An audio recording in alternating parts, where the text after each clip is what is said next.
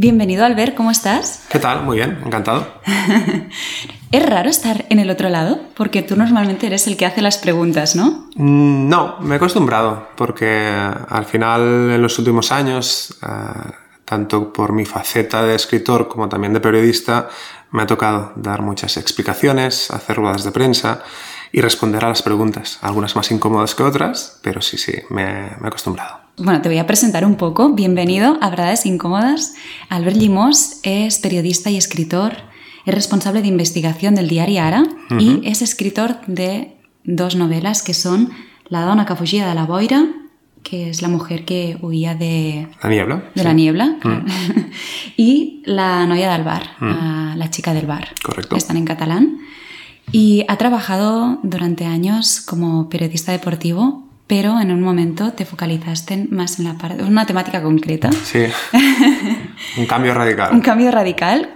¿Qué fue lo que te llevó a hacer este cambio e interesarte por este tema de los abusos sexuales?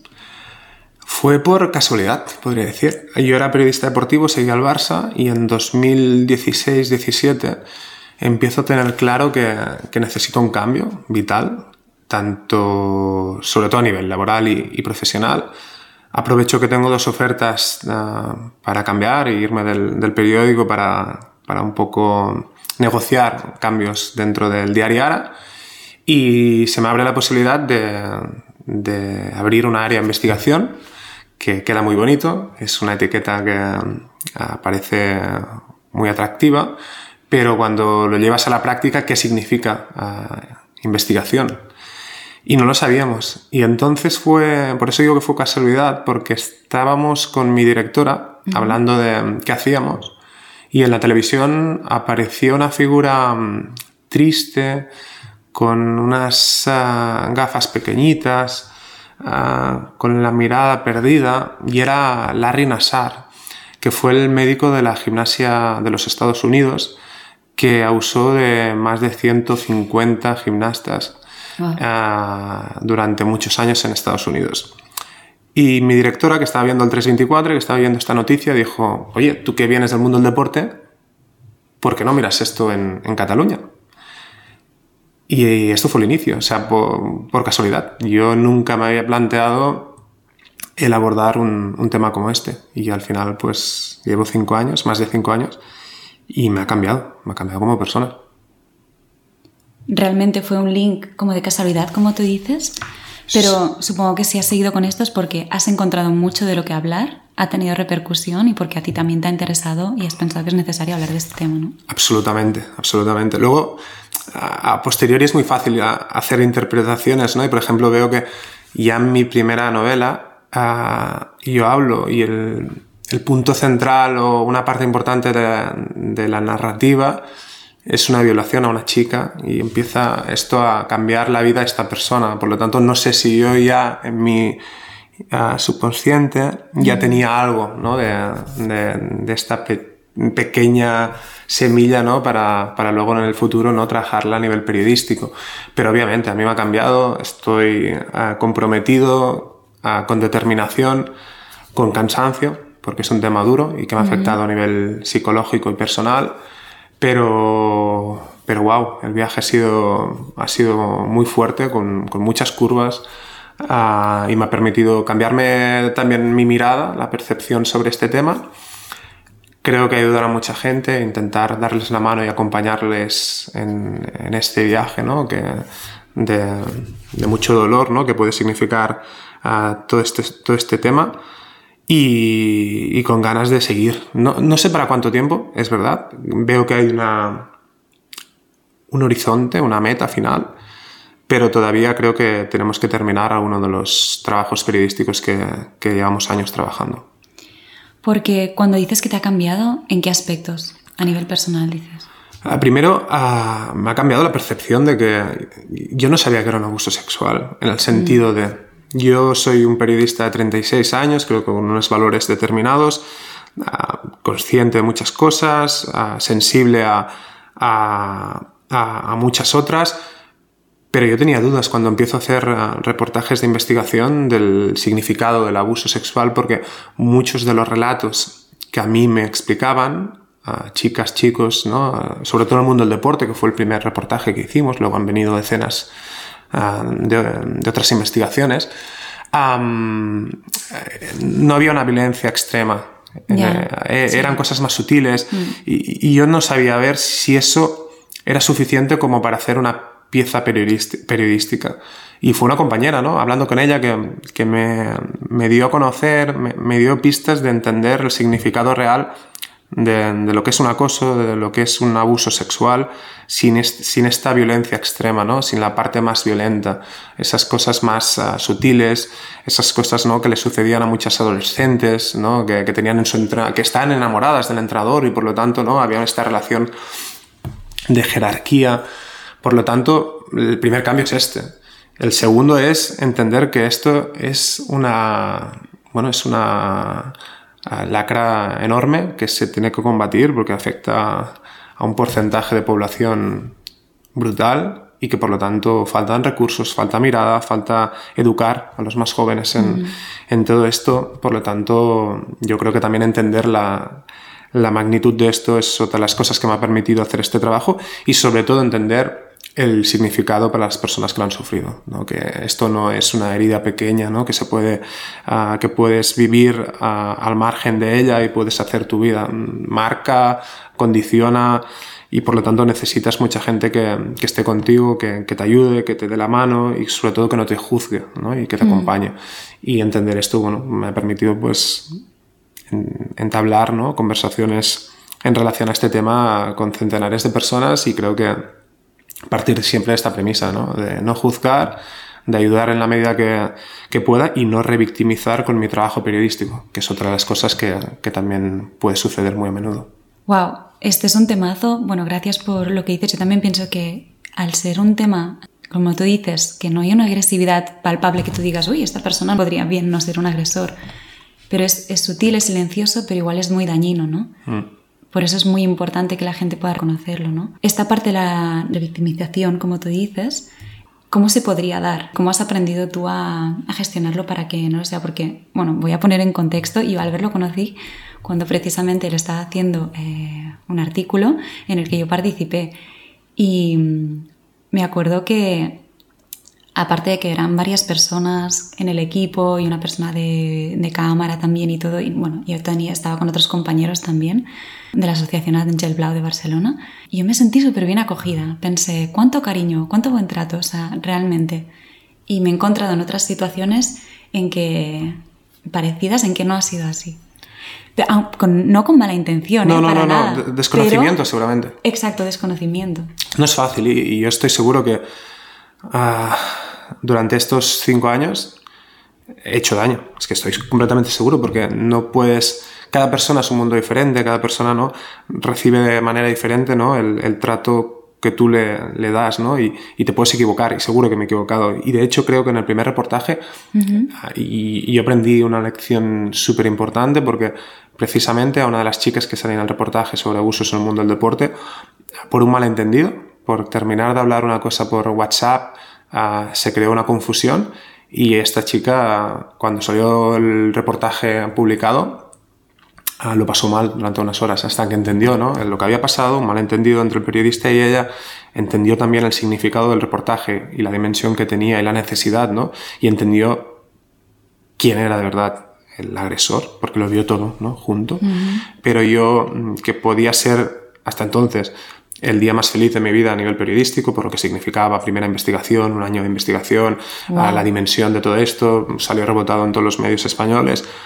Me lo pasé llorando durante muchas horas, porque yo sabía que había, había hecho daño a, a, una de las chicas, a una de las, de las supervivientes ¿no? de, de este agresor, salían varios, pero de uno de los temas que sacamos, uh, de uno de los relatos, y yo lo pasé muy mal y, y aprendí a, a, intentar, bueno, a ser muy cuidadoso, ¿no? A intentar, uh, bueno, siempre tratar uh, lo mejor posible a las, a las personas con las que hablas, no juzgarlas, a intentar dar la mano, que se sientan cómodas, pero a pesar de todo esto, mm. me equivoco y seguro mm. que he continuado haciendo daño a a alguna persona pues que se ha sentido pues ofendida por alguna pregunta, por mi mirada, por mis gestos, es seguro porque te, eh, no, es un tema tan tan íntimo y tan personal que no hay un manual ¿no? de, cómo, de cómo tratarlo. Pero bueno, lo intentamos, intentamos ser súper respetuosos, a la vez actuar con determinación y a la vez actuar periodísticamente, que claro, también ¿no? tienes que hacer un, ciertas preguntas ¿no? que, que pueden ser incómodas ¿no? y conjugar todas estas partes ¿no? es, es, difícil, es difícil y, y por eso una de las grandes dificultades de mi trabajo y seguramente una de las cosas que más me pesa es el miedo a volver a hacer daño ah, a esa mm. persona. Y esto pesa. Y, luego si quieres entraremos, ¿no? Yo el último año he sufrido bueno, ciertos cambios a nivel mental y he sufrido a nivel psicológico y entiendo que esta parte ¿no? del, miedo a fallar es una parte importante ¿no? de este combinado ¿no? de, de cosas que han podido derivar en este problema psicológico.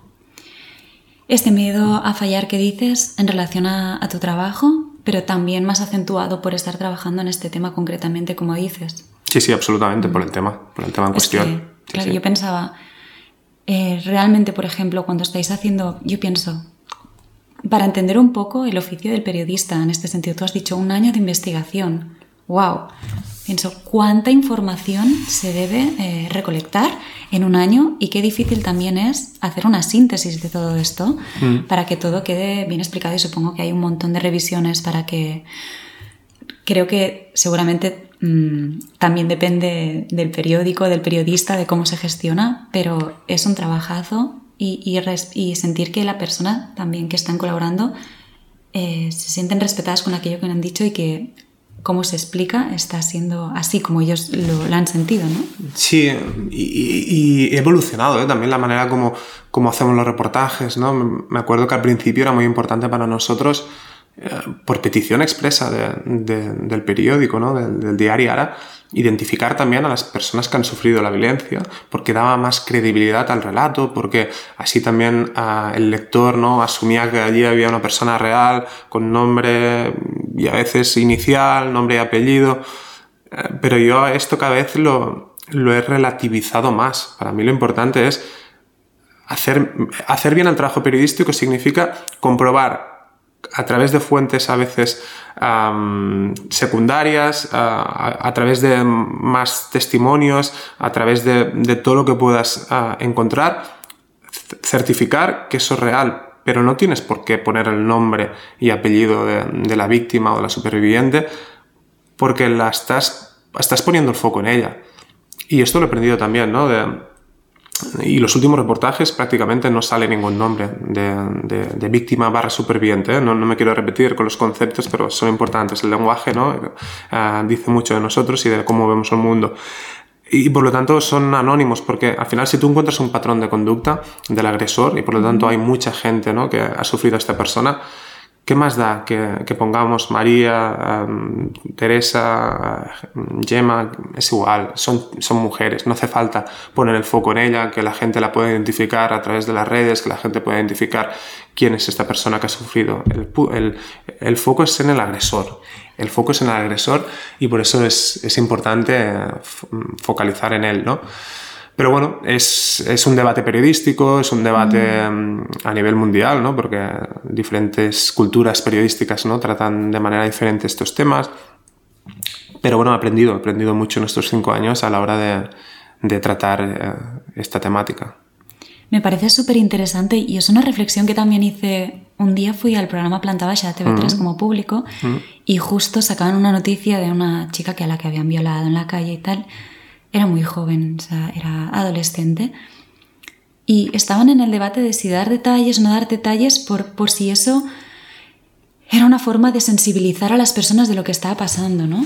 Y decían, quizás sí es importante decir lo que ha pasado y tal, porque si no llega un momento en que no empatizamos con esta violencia y por lo tanto tampoco hacemos nada al respecto, nosotros como, como sociedad, ¿no? Y yo pensaba precisamente esto, digo, quizás a quien tenemos más que cuidar y es más importante es que la víctima se sienta respetada, que no hace falta contar evidentemente ni su identidad ni cosas eh, muy concretas de lo que ha pasado, que puede hacer que ella se sienta con vergüenza, con, bueno, mal realmente. Sí, ah, yo creo que al final ah, cada historia, cada relato también tiene su particularidad. Yo he aprendido, tengo una máxima, tengo una máxima que es, al final una agresión sexual es una agresión sexual. No hace falta decir ni el cómo ni, ni los detalles. Ahora bien, sí que hay verdad, es, eh, es verdad que hay casos en que, no, en que necesitas cambiar la mirada. Me explico. Y voy a poner un ejemplo muy, muy, muy claro. Yo la mayoría de los temas, si es una violación, es una violación, si es una agresión, es una agresión. La, gente ya tiene que entender la magnitud y, lo que conlleva esta palabra, este concepto. Ahora bien, pongo ejemplo el caso Albert Benayes, ¿no? coordinador del fútbol base del Barça durante más de 20 años. Es un reportaje que hice en el 2021. Uh -huh. Necesidad, necesitaba explicar los detalles porque no se trataba de agresiones uh, sexuales, se trataba de cosas son más muy sutiles. feas, muy Yeah. feas. Um, jugar en el gimnasio a la hora del recreo se llevaba a chicos y chicas, eh, estaban jugando como si hicieran pressing catch, pero él las tocaba, aprovechaba, bajaba los pantalones, hacía que menores entraran en la ducha y las llaves, ¿no? Hacía que cogieran sus llaves de, mm, de los bolsillos, así eh, tocaba hacía que, que, se desnudaran chicos y chicas y los ponía de ejemplo delante de toda la clase, chicos de 7 o 8 años, y él iba tocando. Si esto no lo explicas y no das detalles, y para mí fue muy difícil uh, tener que llegar a, a este nivel de, de, detalle, no se entendía la magnitud de lo que hacía, porque no era un hombre que, que, um, que, estuviéramos hablando que, había, que hubiera agredido, violado a, o tocamiento a genital, no, otra cosa. No, estamos hablando de cosas más Uh, más sutiles y, y, en este caso tuve que explicar cosas que, que para mí en otro contexto no eran necesarias uh -huh. pero es un debate, es un debate permanente y en cada pieza lo tenemos, ¿no? de cómo tratamos la identidad de las personas del agresor y de las uh, víctimas cómo tratamos ¿no? el, el qué, ¿no? El, lo que ha pasado y en cada pieza yo creo que tienes una respuesta diferente pero yo creo que la máxima absoluta es respeto absoluto a la persona uh, que lo ha sufrido para no hacerle más daño, uh -huh. haciendo, esto sí, muy bien tu trabajo periodístico para confirmar que todos los hechos son verdad. Porque yo en el, en el 99,9999% me he creído el relato de las personas que tenía delante. Pero esto no significa que no tenga que hacer bien mi trabajo periodístico, ¿no? Para asegurarlo al máximo con fuentes periféricas, con gente alrededor, con documentos, con preguntas para ver si el relato coincide porque al final esto me da seguridad a mí, pero también le da seguridad a, a la víctima, ¿no? Para, para, que no podamos caer en errores, ¿no? Que, que los aproveche el agresor para emprender un, una vía judicial, etcétera, wow. etcétera. Jo, tengo un montón de preguntas con esto que me dices. Primero, es como tenéis eh, un equipo y en este equipo hay además, por ejemplo, psicólogos que os ayudan o profesionales que os ayudan a, a, con esta investigación para que todo sea realmente eh, verídico. Y otra también es ¿Cómo llegáis? O sea, por ejemplo, este ejemplo que nos acabas de decir ahora, ¿Mm? ¿cómo llega a vuestros oídos? ¿Cómo decidís trabajar ahí? Porque las víctimas empiezan a denunciar. ¿Qué es lo que abre la puerta? Empiezo por la, por la primera. Eh, ha sido un trabajo muy solitario uh -huh. al inicio y luego a partir del 2019 la parte de, del ámbito cultural, todos los trabajos que hemos hecho en el Aula de Teatre Lleida, Instituto del Teatre, uh, Col·legi de Teatre, etcétera, etcétera. Ya trabajo con, con Nuria Janico, que es una compañera de, cultura del diario y que me da, bueno, me ayuda. Ella no puede dedicarse 100% a, a, esto, pero es muy importante para mí, para, bueno, tener ¿no? alguien con quien cambiar impresiones, mm, con quien investigar, con quien opinar a veces, ¿no? Simplemente opinar, ¿no? Sobre lo que estamos haciendo. Y, mm, y luego tenemos los filtros, ¿no? Tenemos pues uh, servicios jurídicos del, del, diario Ara por si necesitamos asesoramiento y luego cada pieza obviamente pues pasa por un responsable de sección, uh, dirección se los mira los temas importantes, uh, subdirectores, hay diferentes ¿no? filtros ¿no? antes de publicar y, si hace falta consultamos con expertos jurídicos, ¿no? abogados de fuera del periódico que nos pueden dar un, una ayuda. Lo que no he tenido y hecho, hecho de menos es uh, ayuda psicológica. Mm. Esto me lo tenía que buscar a nivel, a nivel personal para mí. Para ti sí, y sí. para las personas que... Pero sobre todo... Bueno, las personas ti. que lo han sufrido, nosotros les podemos orientar yeah. y ofrecer los servicios que hay, tanto públicos como privados, que conocemos y que siempre, pues, la Generalitat siempre nos ha dicho, mm. ¿no? Si necesitáis algo, aquí estamos, nos ha abierto canales, ¿no? Entidades, um, todos siempre nos han ayudado, ayudado muchísimo, ¿no? Pero yo no lo he tenido. Yo he tenido que buscarme la vida. Ah, empiezo por esto, aunque eh, luego reponiendo la, la segunda ah, pregunta, la segunda eh, cuestión, que es el tema de 4 mm, de abril del 2022. Yo exploto, estoy en terraza haciendo un reportaje, en la parte trasera un coche y mi, mi cabeza empieza como si estuviera mareado. Yo pienso que es porque voy en coche y en la parte de atrás estoy acostumbrado a, a conducir. ¿Estabas trabajando? Estaba siguiendo un tema con mm. otras personas, un tema de esta, de esta temática. Al día siguiente también, y estaba en Barcelona y digo, qué extraño. Y ya me preocupé. Y pasan los días y seguía hasta el punto que yo iba por la calle a las 9 de la mañana, entraba en, en mi periódico y solo cruzar el umbral, solo pisar el, la recepción del, del diario Ara, mi cabeza explotaba explotaba quiere decir que, que, empezaba a sentir un dolor, um, embotamiento, es la palabra que, como la definimos, emboirament en, en catalán, y me duraba todo el día. Me hice todas las pruebas, habidas y por haber, TAC, lo primero que piensas es en algo mm. neurológico, en algo en la cabeza, analíticas, bueno, todo. Quiero que pasé siete veces por el hospital, estuve ingresado, etc. Y al final todo bien, y ese era un, era un tema psicológico, era un tema de la, de la carga emocional mm. de los últimos mm. cuatro años y medio, que se centraba yo creo en tres aspectos. Uno, el, tantas conversaciones con, con, tantas personas que te hacen partícipe de su dolor. Y esto al final yo pensaba que lo tenía bien compartimentado, porque soy muy racional, soy libra, mm. soy muy analítico y pensaba que lo llevaba muy bien, pero supongo que esto supura y esto sale. Luego la parte de los agresores, pues la presión de que sabes que, que van a por ti, ¿no? De amenazas, de que digamos, todo esto también pesa, ¿no? Y la tercera, supongo, la, la, presión propia periodística, ¿no? De, de que yo me, te, yo me debo por temas grandes. Y al final estoy apartado el día a día del periódico y, y yo tengo que justificar mi trabajo y mi manera de trabajar con grandes exclusivas, grandes temas. Y esto al final pues te conlleva una presión ¿no? que, que no es difícil de, de soportar. Y yo creo que todo esto hizo que, que me sucediera esto. Afortunadamente empecé terapia, eh, rompí tabúes míos, yo creía que no necesitaba ayuda externa, empecé, las vacaciones me fueron muy bien y a partir de septiembre lo he llevado mucho mejor, ¿no? Pero fueron dos, tres, cuatro meses muy intensos y que me, bueno, me, me cambiaron la percepción de, de, de, yo mismo como persona. Y esto ha sido importante, ¿no? En este proceso final, ¿no? De, lo que viví en, en, 2000, en 2022.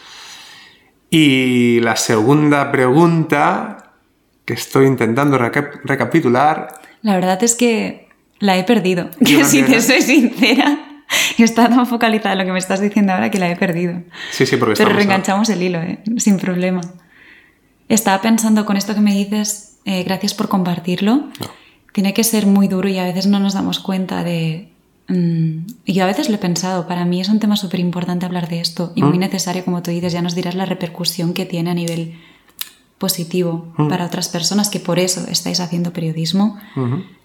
Pero, pero tienes que pagar un precio y el precio es saber eh, que esto te va a afectar y te va a tocar y que tienes que aprender a pedir ayuda y a cuidarte, ¿no? También, sí. como, como, dices en tu caso. Y, y, yo me, ya me acuerdo de la segunda cuestión. Um, para mí es un tema que, que, lo hablo con mucha naturalidad porque precisamente creo que ayuda, ¿no? A hablar de estos temas y, mm. y romper estos tabús. Igual que rompimos un tabú en, hace cinco años cuando empezamos a, a, abordar el tema de las violencias sexuales. Era un tema tabú mm. y como era un tema tabú no existía, ¿no? Mm. Se había empezado a hablar con el caso Maristas, pero el caso Maristas que hicieron los compañeros del periódico, um, al final era uh, cura y menores, ¿no? Era un, un, un, una parte muy pequeña, ¿no? Y nosotros abrimos el foco, ¿no? Fuimos a hablar de violencias sexuales en muchos otros ámbitos, pero además añadimos, yo creo, un componente muy importante para mí que es, y adultos también, mm. y el abuso de poder. Mm. Y yo creo que el, el, concepto de abuso de poder ha sido lo, lo, más importante de lo que hemos hecho nosotros, ¿no?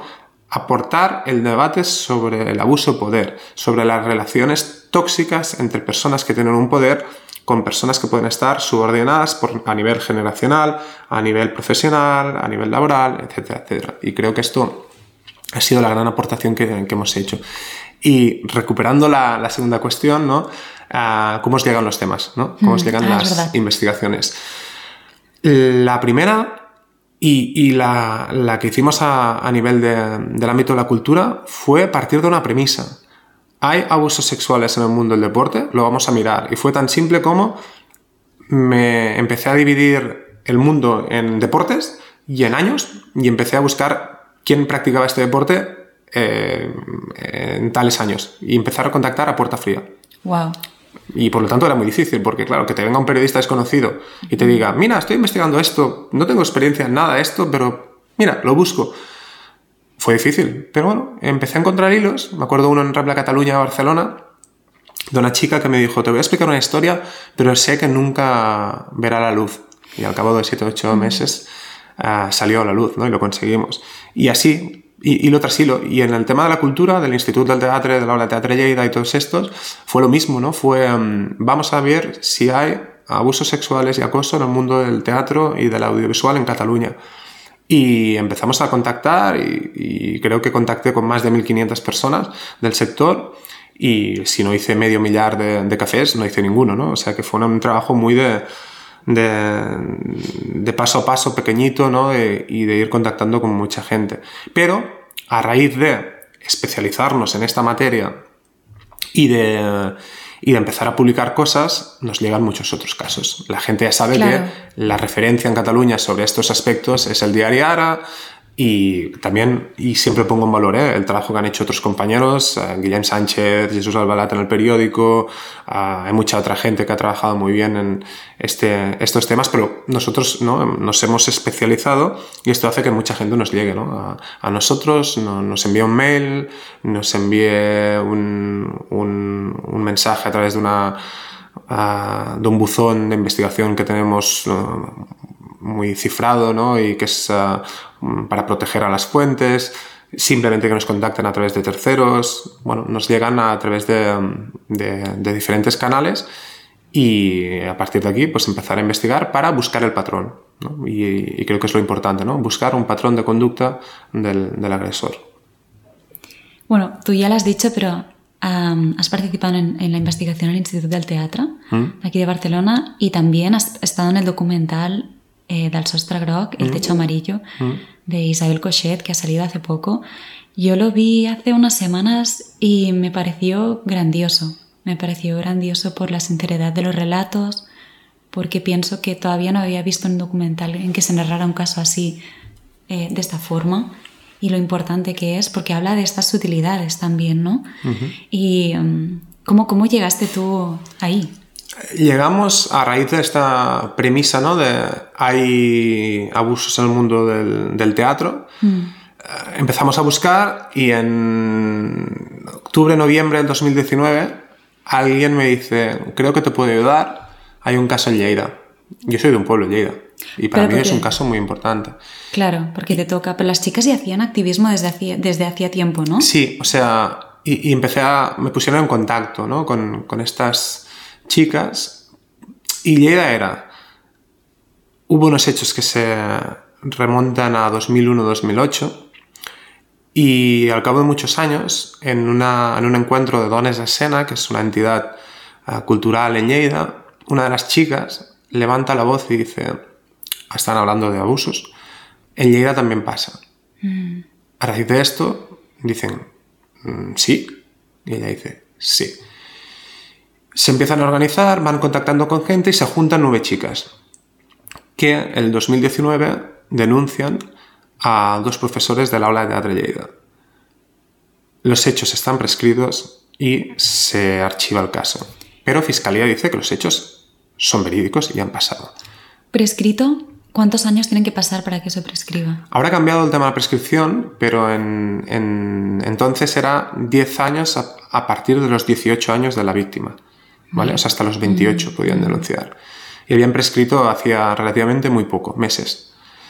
Ah, Ahora ha cambiado, ¿eh? pero no es retroactivo, por lo tanto solo afecta a los casos actuales. Por lo tanto, esto no lo veremos hasta dentro de muchos años. Ahora es a partir de los 35 la prescripción.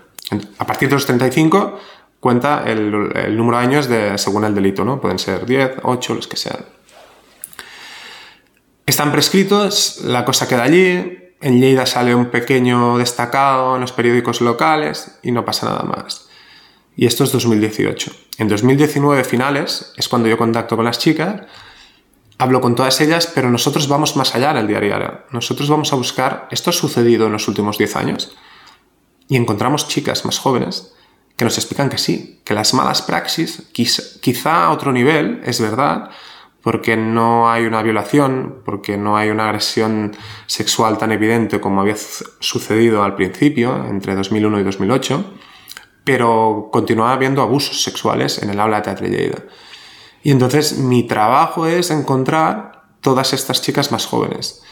Y terminamos juntando prácticamente una veintena de casos y aportamos los casos que habían denunciado con los casos nuevos. Y hacemos la publicación en mayo del 2020 del aula de Teatre Lleida, el caso que titulábamos 20 años de abusos en el aula de Teatre Lleida. Es que el título ya... Que es un ejemplo paradigmático de el abuso desde la seducción y el poder. Antonio mm. Gómez, que era el profesor agresor, luego había otro más secundario porque era una copia mal hecha ¿no? de, Antonio. Antonio hizo lo que quiso durante 20 años con menores, con profesoras y todo el, mío, todo el mundo se lo permitía, ¿no? Y, tenía una connivencia con, los estamentos políticos, con, la dirección del aula. Él, él, también fue director, pero con las directoras que vinieron detrás, etc.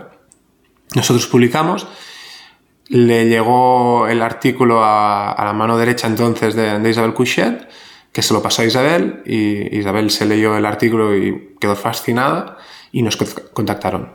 Y yo les dije que para mí no había ningún inconveniente, pero que yo lo único que quería era proteger a las, a las chicas y que eran ellas las que, las que mandaban.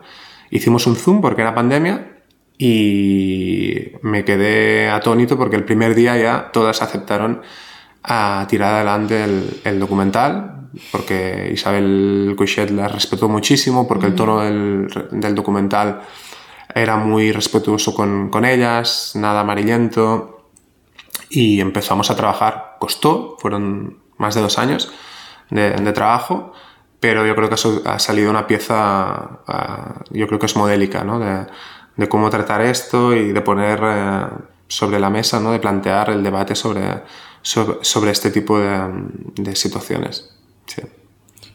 Y también pienso en esto que decías antes, qué cómodas se debían sentir ellas, porque seguro que fue un reto enorme ponerse delante de una cámara y saber que eso lo, lo, iban a ver tantas personas después a contar su historia.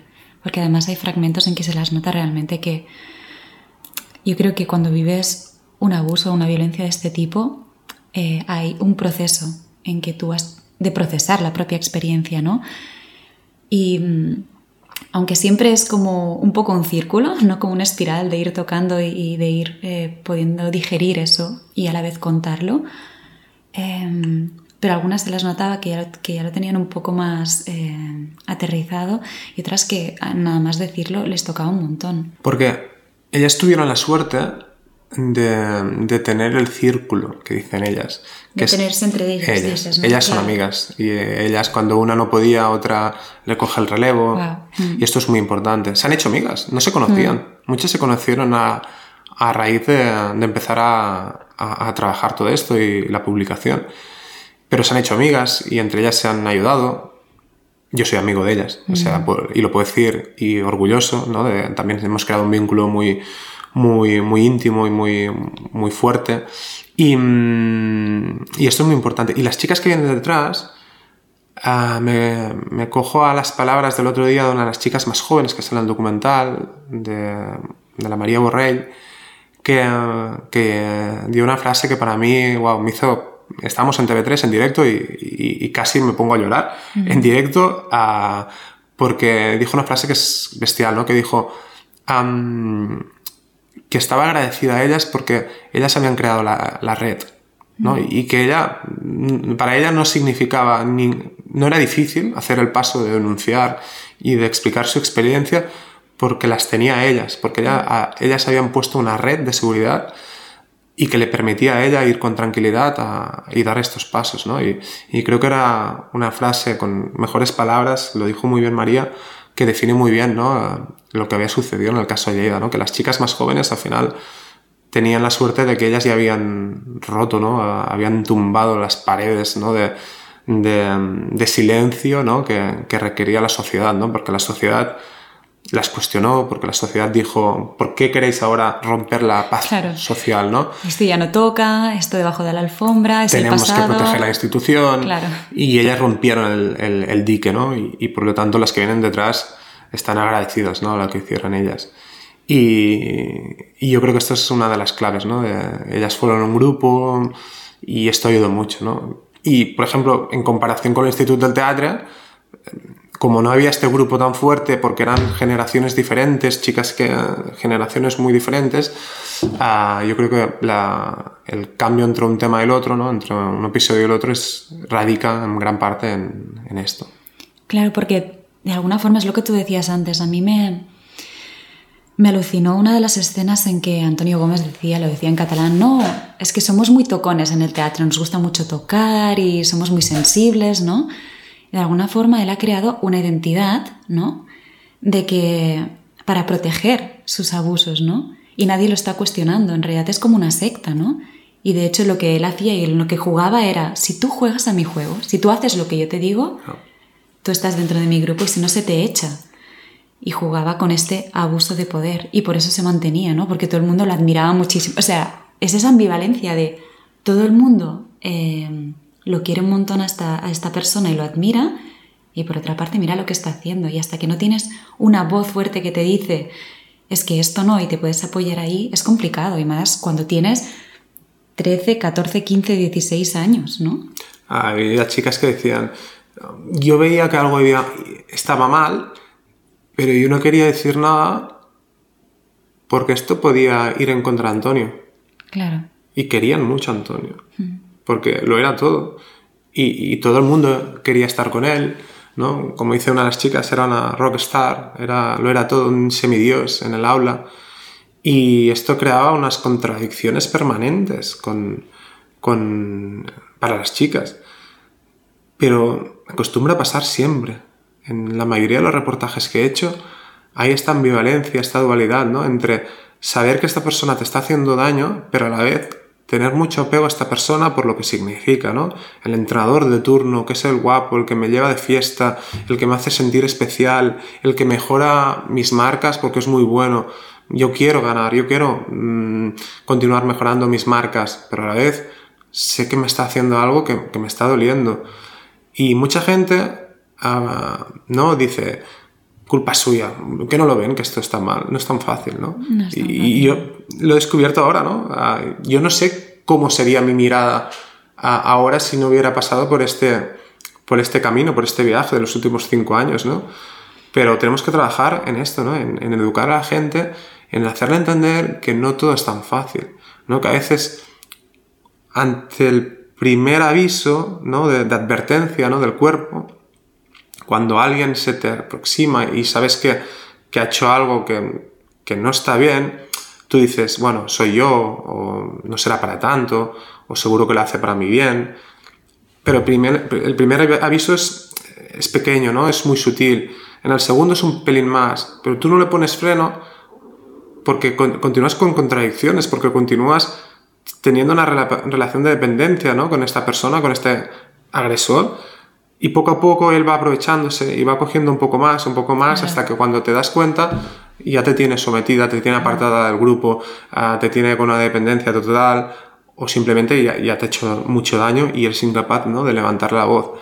Y esto es muy sutil y, y es difícil y, y, y, se tiene que incidir en esto para, para poder explicar a la gente de, de, la calle que por suerte ¿no? No, no ha tenido ninguna experiencia de este tipo la dimensión de, lo que es un abuso, ¿no? Y, que no es tan fácil, que no es blanco o negro, que hay una, escalera de grises, ¿no? Ah, muy grande y, los agresores juegan con esto, ¿no? Con, toda esta dimensión.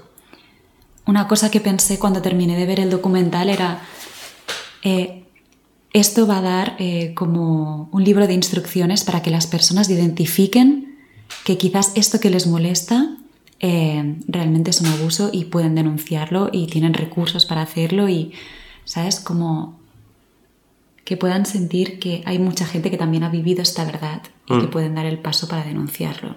Sí, sí, sí, espero que sí. Y por eso es importante que lo vean adolescentes, jóvenes, que se van a institutos.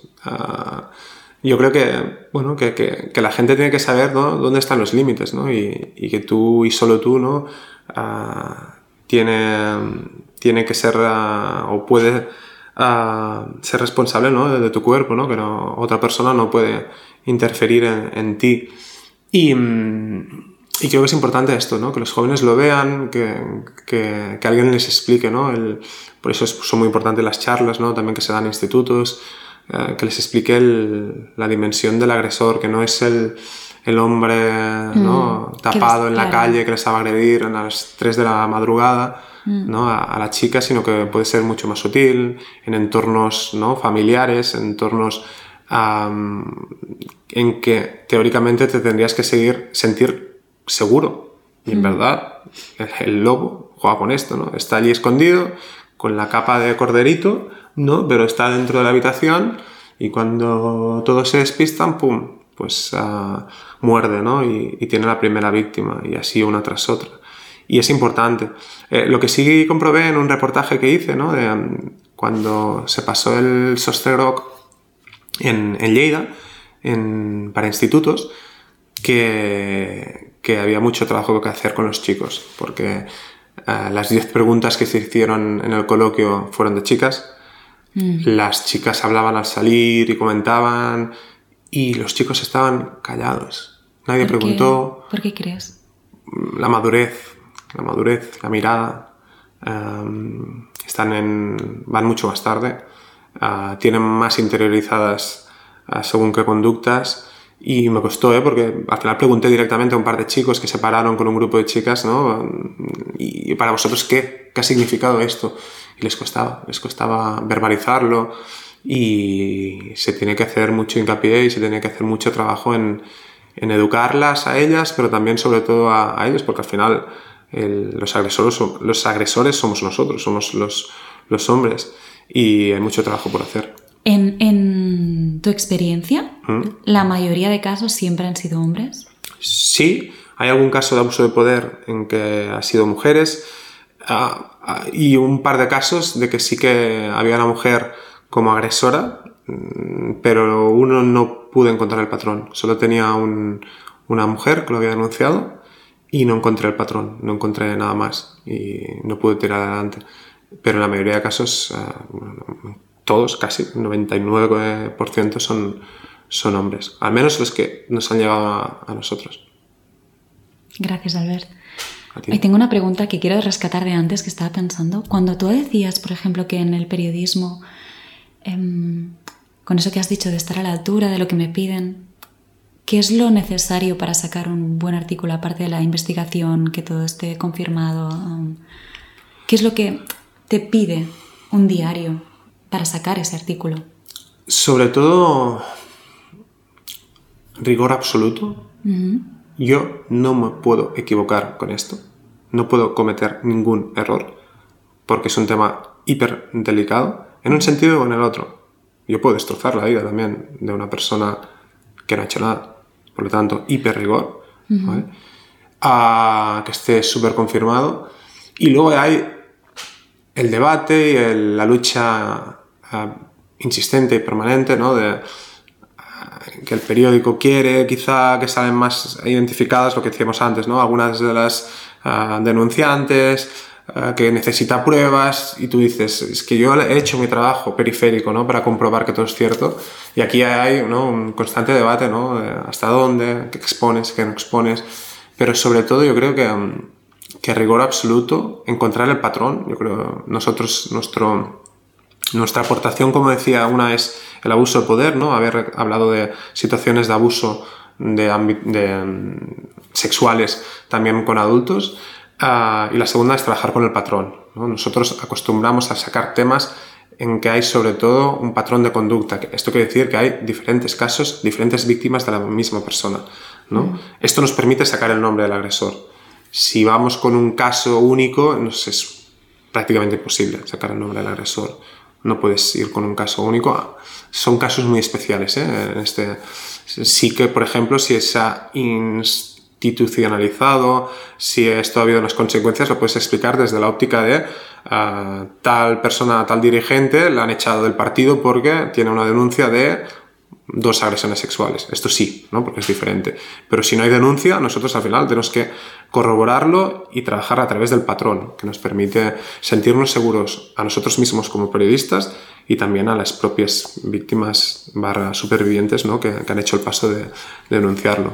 Pero sobre todo esto, el, el, rigor y yo creo que importante también ah, para qué estamos y para qué sirve el periodismo, para cambiar cosas y creo que, bueno, que lo estamos intentando, cambiar un poco la sociedad en este sentido, ¿no? la, mirada de la, sociedad respecto a, esto. Totalmente.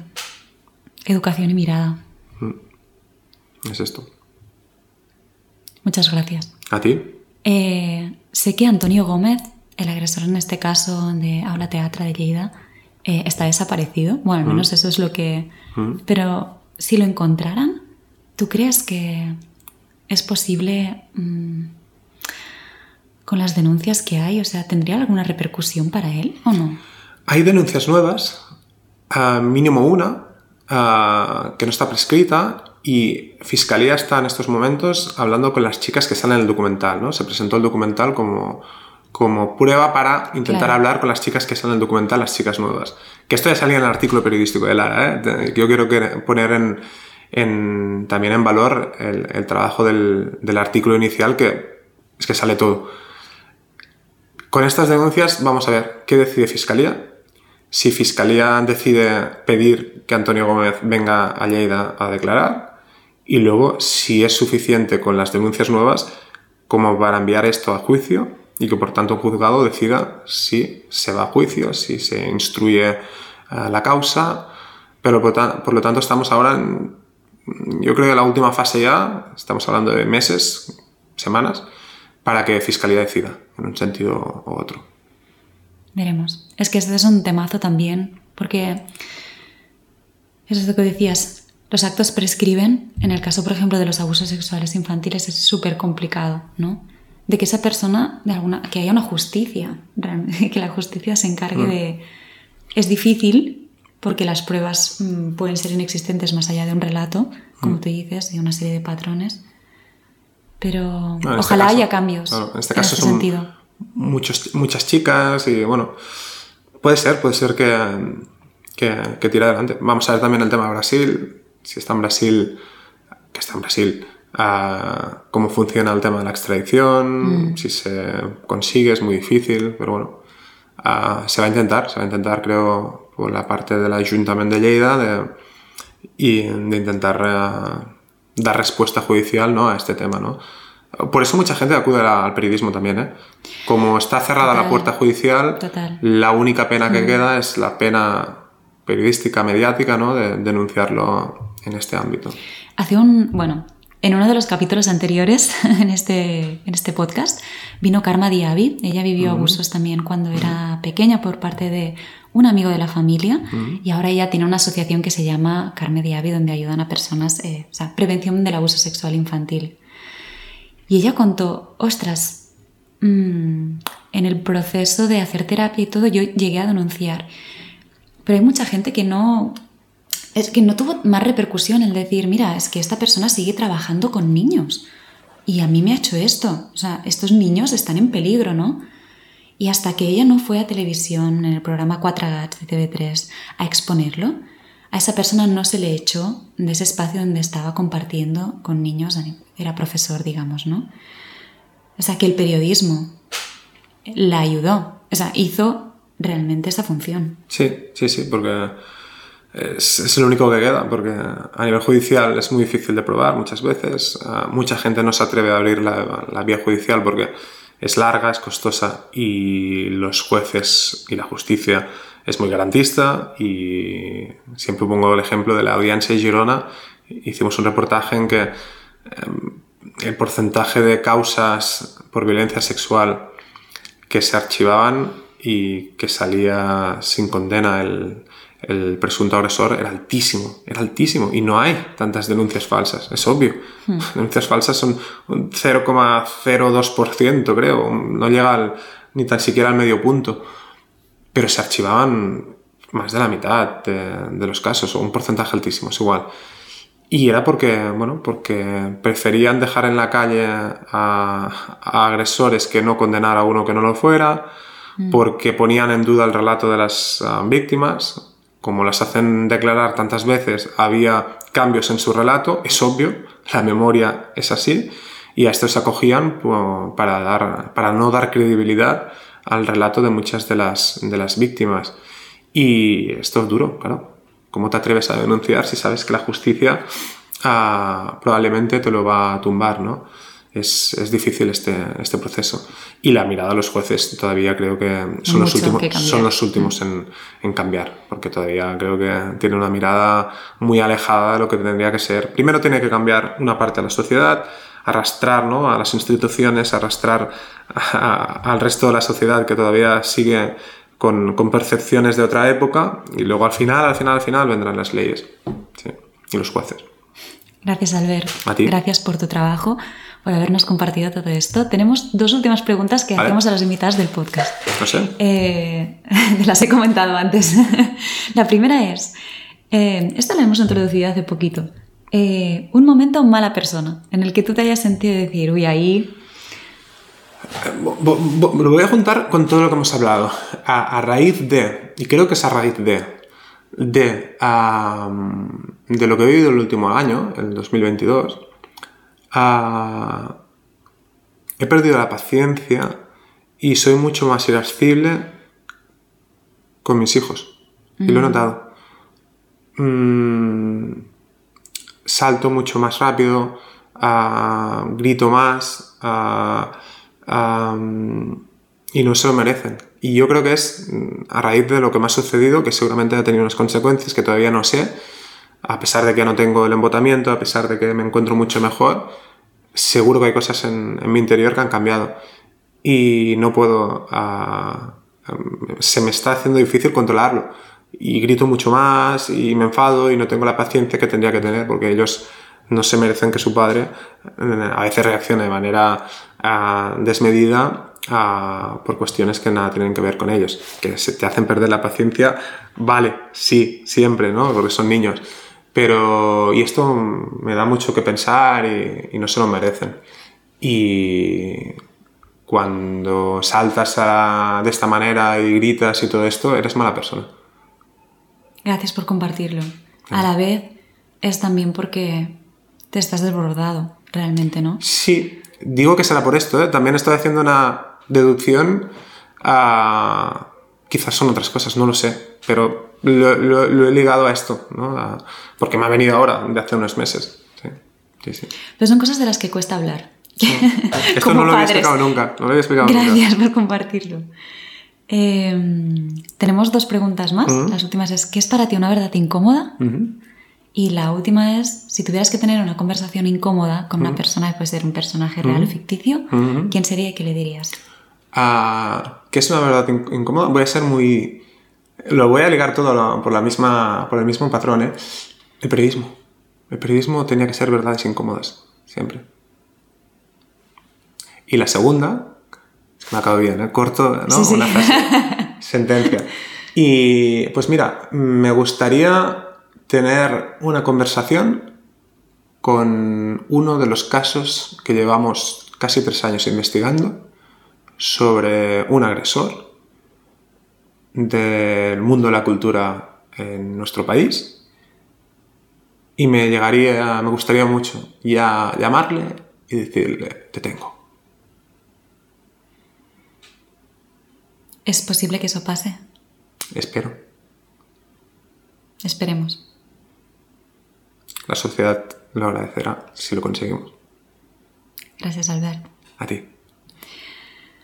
Pues eh, creo que acaba de ser un capitulazo de verdades incómodas, nunca mejor dicho. Eh, muchísimas gracias. Y nada más, hasta aquí. Muchas gracias por escucharnos. Esperamos que haya sido nutritiva esta conversación, esta entrevista. Y nos vemos en el próximo episodio de Verdades Incómodas, un espacio donde sabéis que siempre decimos que para tener relaciones sanas debemos tener conversaciones incómodas.